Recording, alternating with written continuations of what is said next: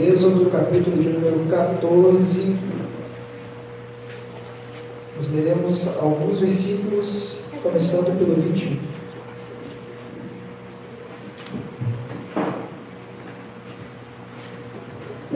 Essa palavra esteve no coração desde a passagem do ano e gostaria de compartilhar aquilo que Deus falou comigo, com os irmãos. Êxodo, capítulo 14, nós leremos alguns versículos, começando pelo 21.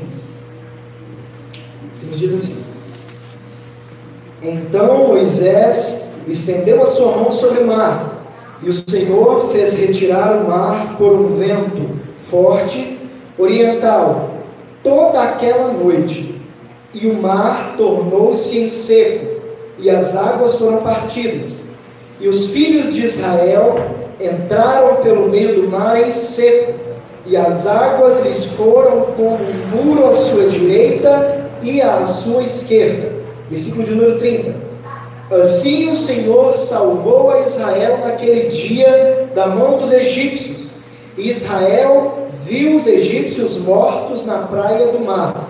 E viu Israel a grande mão que o Senhor mostrara aos egípcios. E temeu o povo ao Senhor, e creu no Senhor e em Moisés, seu servo. Continuando.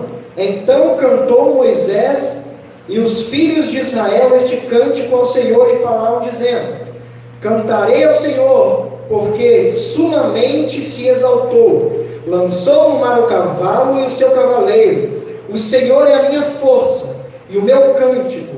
Ele me foi por salvação. Este é o meu Deus, portanto, lhe farei uma habitação. Ele é o Deus do meu Pai, por isso o exaltarei.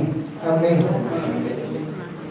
Nós vamos observar, irmãos, que essa é uma história extremamente conhecida por todos nós no contexto em que o povo que foi separado por Deus, agora no Egito, é, chegou no Egito através de José, e passou-se os anos, e o povo se multiplicou sobremaneira, e começou a tornar é, um povo numeroso, motivo pelo qual o faraó daquele tempo, que veio depois do faraó que conhecia José, esse já não conhecia, ele começou a escravizar o povo, porque ele entendia que, da forma que, com que o povo estava crescendo, o povo poderia se rebelar e tomar a nação, tomar o trono, tomar o, o reinado de Faraó.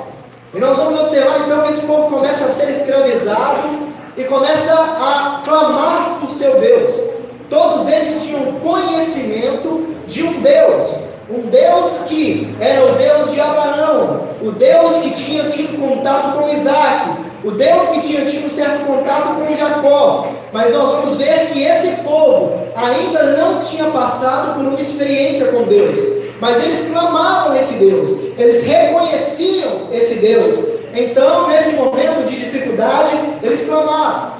E nós vamos observar que no início do livro de Êxodo, começa a dizer que o clamor do povo subiu aos ouvidos de Deus. E Deus levanta um homem chamado Moisés, que nós também conhecemos muito bem.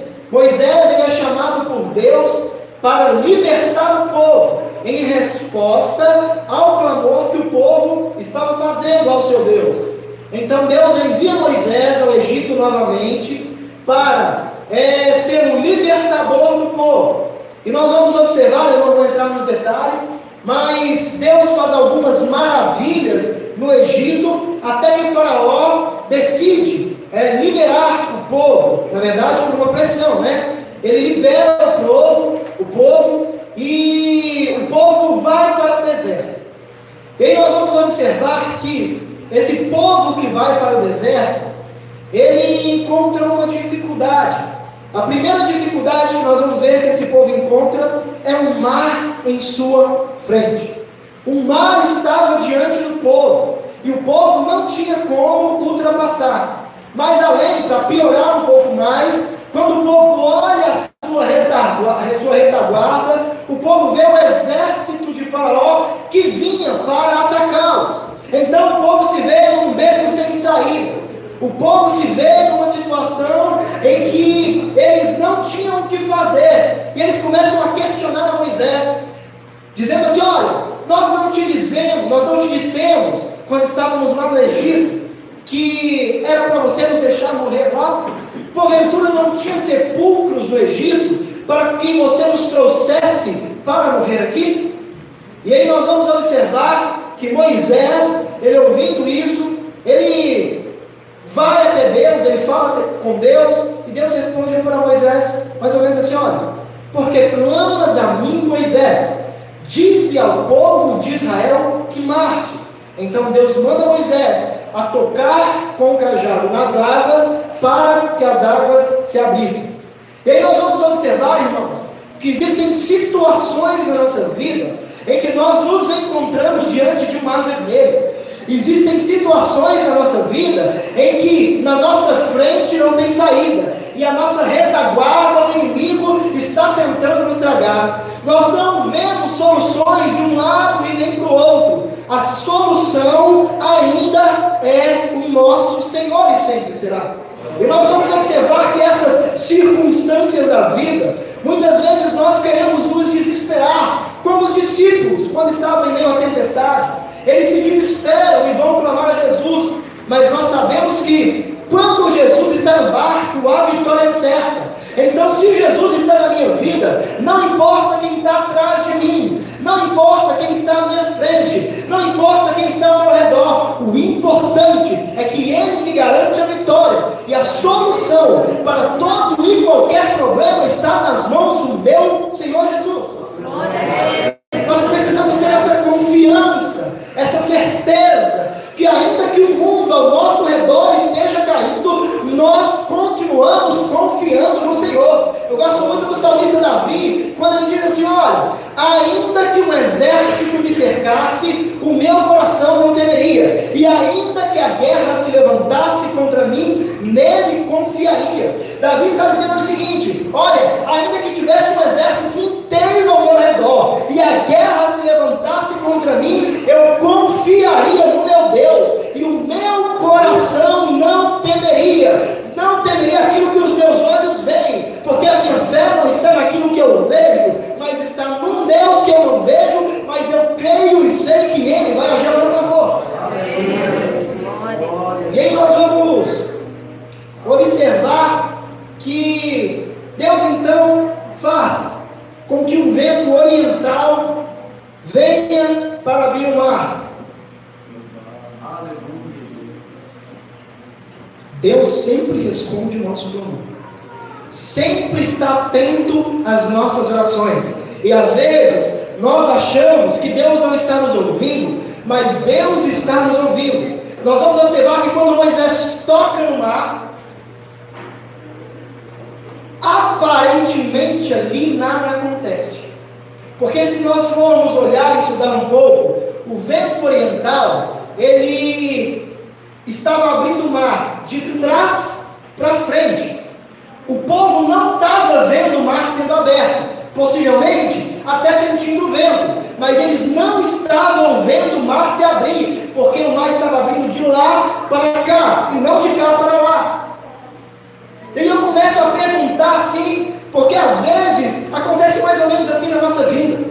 Nós clamamos a Deus, nós falamos com Deus, nós oramos a Deus e nós não vemos uma resposta imediata da forma que a gente acha que deveria ser. Deus manda a gente fazer determinada coisa e a gente acha que vai ser do nosso jeito, no nosso tempo, e não percebemos que na verdade Deus está trabalhando ao nosso favor. E muitas vezes, por causa de não ver, às vezes a gente começa a murmurar, às vezes a gente começa a questionar a Deus e até temer em nosso coração, falando, Senhor, mas o Senhor não disse que faria tal coisa, o disse que agiria assim. Não, não, a gente começa a questionar a Deus, mas nós não devemos questionar a Deus, porque se Deus falou que ia fazer, Ele fará. E ainda que nós não estejamos vendo o mar se abrindo, nós precisamos crer que o mar está se abrindo. Ainda que nós não estejamos vendo Deus trabalhando ao nosso favor, nós devemos crer que Ele trabalha ao nosso favor.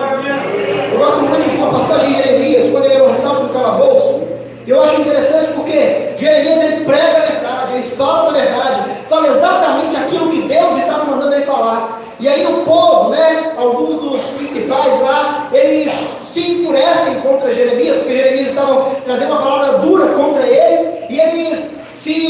fazem um complô lá com o rei para jogá-lo no calabouço. E Jeremias é lançado no calabouço. Deus permite Jeremias ser lançado no calabouço. E aí eu começo a me perguntar mais ou menos assim: olha, Jeremias poderia estar se questionando sobre Deus. O Senhor me mandou dizer e eu, mandei, eu falei exatamente aquilo que o Senhor mandou. Eu fiz exatamente aquilo que o Senhor queria. Por que é que o Senhor me permitiu estar no calabouço? Às vezes a gente também é assim, olha Deus, eu estou trabalhando na obra, eu estou fazendo algo para o Senhor. Deus, eu estou fazendo a tua vontade, eu estou lutando para ser fiel, mas por que o calabouço na minha vida? Por que o Senhor permite certas coisas na minha vida? Existem situações que vêm sobre nós para provar a nossa fé. Muitas vezes a gente ora pedindo, Deus aumenta a minha fé, eu preciso de ter mais fé, mas a forma de Deus aumentar a nossa fé é testando ela, para que em meio a situações adversas, e em meio a situações em que nós não estejamos vendo a solução, nós venhamos exercer a nossa fé, e assim ela será aumentada. E aí Jeremias, ele não estava vendo nada. Se nós formos observar, estava tudo escuro, possivelmente com os pés atolados ali, porque possivelmente havia lama dentro do calabouço, mas nós não vemos relato nenhum de Jeremias reclamando, nem também de Jeremias agradecendo, não posso falar a respeito, mas posso falar da nossa vida, de quantas vezes nós estamos no calabouço, e mesmo estando no calabouço, a gente é, começa a questionar a Deus e ainda se justificar por aquilo que a gente faz. Senhor, eu faço isso para o Senhor, então me tira do calabouço. Senhor, eu sou fiel ao Senhor, então me tira do calabouço. Meu irmão, não, não adianta fazer barganha com Deus. Deus, Ele não é devedor nosso. Nós somos devedores de Deus. Foi Deus quem nos salvou. A graça veio para nós e não para Ele. Deus não tem que fazer nada por nós, mas Ele faz por amor. Então não adianta a gente querer reclamar, querer falar que eu faço, que eu deixei de fazer, querendo achar que assim Deus vai fazer algo por mim, não. Porque Deus faz algo por nós justamente por sua infinita misericórdia. Mas ele também considera aquilo que a gente faz por ele. Ele considera a nossa fidelidade e ele honra. Mas nós não devemos colocar isso em caso como justificativa para Deus fazer algo por nós. Mas eu acho interessante porque Jeremias, ele não estava vendo nada, mas Deus estava trabalhando em favor de Jeremias. Deus levanta um homem que não estava até agora no cenário lá da história. Eu nem vou lembrar o nome dele aqui, porque é um nome meio complicado. Mas esse homem, ele é, um eunuco, e ele vai até o rei, ele fica sabendo o que aconteceu com Jeremias, e ele vai até o rei falar com o rei a respeito. Ele fala assim, o rei, lançaram Jeremias no calabouço indevidamente, permita-me que vá, que eu vá lá com alguns homens libertá-lo. E o rei permite. Jeremias não estava vendo isso acontecer. Jeremias não sabia que Deus levantava esse homem. Jeremias talvez nem conhecia esse homem, mas Deus estava trabalhando a favor de Jeremias. Muitas vezes o que nós estamos vendo é somente o escuro do calabouço, mas Deus está trabalhando ao nosso favor e nós devemos ter. E Deus não precisa de coisas óbvias para fazer ela por nós, não. Ele levanta às vezes quem a gente não conhece. Ele cria situações onde não existem, porque Ele faz grandes coisas para aqueles que servem a Ele. Devemos crer, confiar. Eu imagino o povo, Moisés, na verdade, e diante do povo, Deus então manda ele tocar uma área imediatamente ali. Nós não vemos nada acontecendo, porque está acontecendo de lá para cá. Mas eu acredito que Moisés creu. O povo eu não posso dizer, mas eu acredito que Moisés tenha crido. E nós vamos observar que Deus abre o mar e o povo passa pelo mar, começa a passagem do mar. E aí, versículo 21, é, versículo 22, na verdade, fala aqui: E os filhos de Israel entraram pelo meio do mar, a seco, em seco, e as águas lhe foram como muro à sua direita e à sua esquerda. O livramento para o povo de Deus veio, e eles passaram a seco, em seco, pelo mar. E aí nós vamos observar que o exército de Faraó vem e tenta entrar pelo mar também. Às vezes nosso inimigo é muito ousado. E aí ele vai tentar de todas as formas nos atacar. mas o Senhor ainda está no controle de toda a situação. Eu acredito que talvez alguém olhou para trás e falou: Meu Deus, e agora? O povo, é, o Senhor fez a gente passar pelo mar, mas o povo, o exército está indo, está vindo aí atrás, também está tá, tá chegando aí. E aí, Deus? O milagre não foi completo, não, Deus? E aí, Deus? Será que o livramento não foi eficaz assim, não? O que, que o Senhor está fazendo conosco? Que agora quer fazer que a gente morra dentro do mar? E aí, eu posso imaginar isso. E aí, Deus, de uma forma maravilhosa, quando o povo termina de passar, as águas voltam ao seu estado normal e afogam todo aquele exército. E aí, no versículo de número 30 fala: Assim o Senhor salvou Israel naquele dia da mão dos egípcios. Israel viu os egípcios mortos na praia do mar.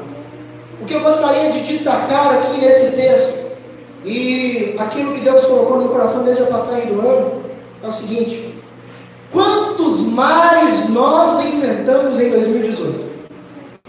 Quantos mares estiveram diante de nós, tentando nos fazer parar?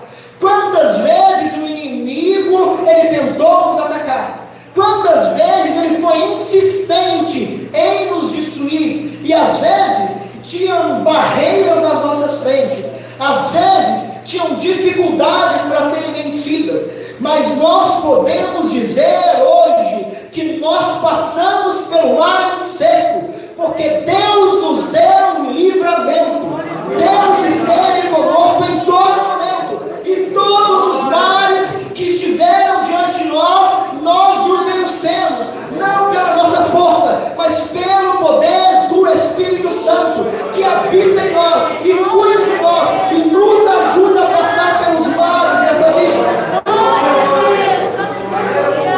E aí Moisés ele levanta um cântico e começa a agradecer e a glorificar o nome do Senhor. Por causa das coisas que Deus havia feito. E ele diz: Olha, o Senhor é a minha força, o meu cântico, ele me foi por salvação. Quem deu o livramento foi Deus. Quem te ajudou a chegar até aqui foi Deus. Quem te deu a sua salvação foi Deus. Você não está aqui por méritos próprios. Você não está aqui porque você é alguma coisa, não. É porque Deus te sustentou. É porque Deus abriu o mar. E Deus te fez passar em segurança. Muitas das vezes nós somos muito ingratos com Deus. Eu admiro Moisés quando ele levanta e começa a cantar, e o povo também, vai, nós vamos ler um pouco mais para frente, dizendo que o povo, ele começa a, a cantar e a tocar, e aí nós vamos observar que a gratidão a Deus é algo que não pode nos faltar. É algo que não pode deixar de haver nos nossos corações, porque às vezes a gente está diante de outros mares, mas quando a gente lembra assim, olha, quantos mares Deus já me fez passar, quantas vezes Deus já me deu a vitória, quantas vezes Deus já esteve comigo, não vai ser agora que Deus vai me desamparar. Se Deus me fez vencer 2018, 2019 eu também vencerei, porque o ano pode ser diferente, os mares podem ser diferentes, as lutas podem ser outras, mas Deus é o mesmo que está comigo e Ele que dará vitória em tudo aquilo que virá sobre a minha vida. Gratidão, gratidão em oferecer a Deus um cântico, uma adoração. E adoração não é só louvar, adoração é um estilo de vida, como eu disse aqui alguns dias atrás. Eu sou grato a Deus obedecendo a palavra dele. Eu sou grato a Deus vivendo uma vida agradável a Ele. Agradecer a Deus não é vir aqui só cantar um testemunho da glória a Deus, cantar um hino, dizer que Ele é fiel. Não, isso faz parte. Mas a gratidão ela deve ser expressa na nossa vida. Nós não servimos a Ele por gratidão. Mas aí eu começo a pensar o seguinte: Deus falava no meu coração que muitos males ainda virão. Muitas dificuldades ainda virão. Só que a gente volta um pouquinho aqui nos versículos anteriores, no capítulo de número 14. E nós vamos ver que Deus ele diz algo extremamente interessante para Moisés. E essa é a vontade de Deus para nós nesse ano. Quando Deus clama a Moisés e ele está diante do mar, Deus diz para ele, para Moisés, porque clamas a Moisés, diz ao povo de Israel que marche. A ordem de Deus é para marchar.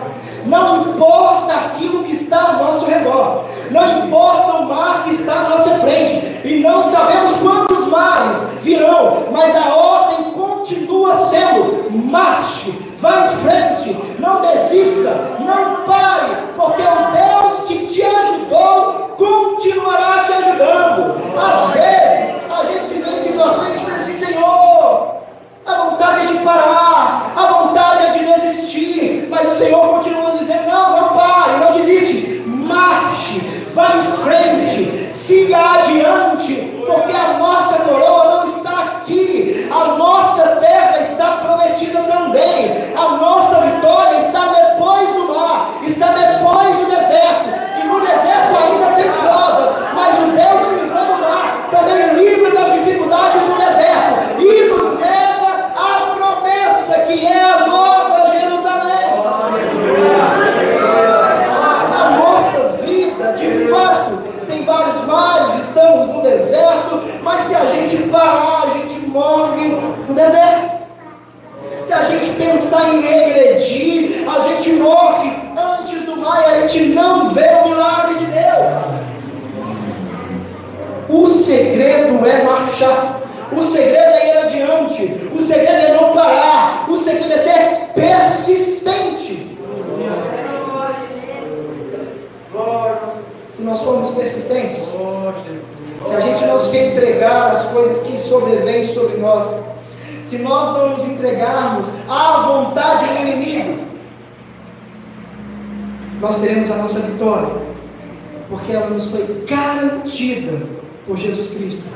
Vitória sobre coisas dessa vida, vitória sobre lutas dessa vida, vitória sobre lutas e dificuldades que passamos aqui, mas também a maior vitória, que na verdade já está nos garantida, que é a salvação. E essa salvação é ela que me move, é a ser salvo que me faz prosseguir e continuar, porque ainda que eu não tenha triunfo em algumas situações da vida aqui, eu sei que a maior e a melhor vitória já está garantida, e foi garantida na cruz do Calvário, que é a salvação da minha alma.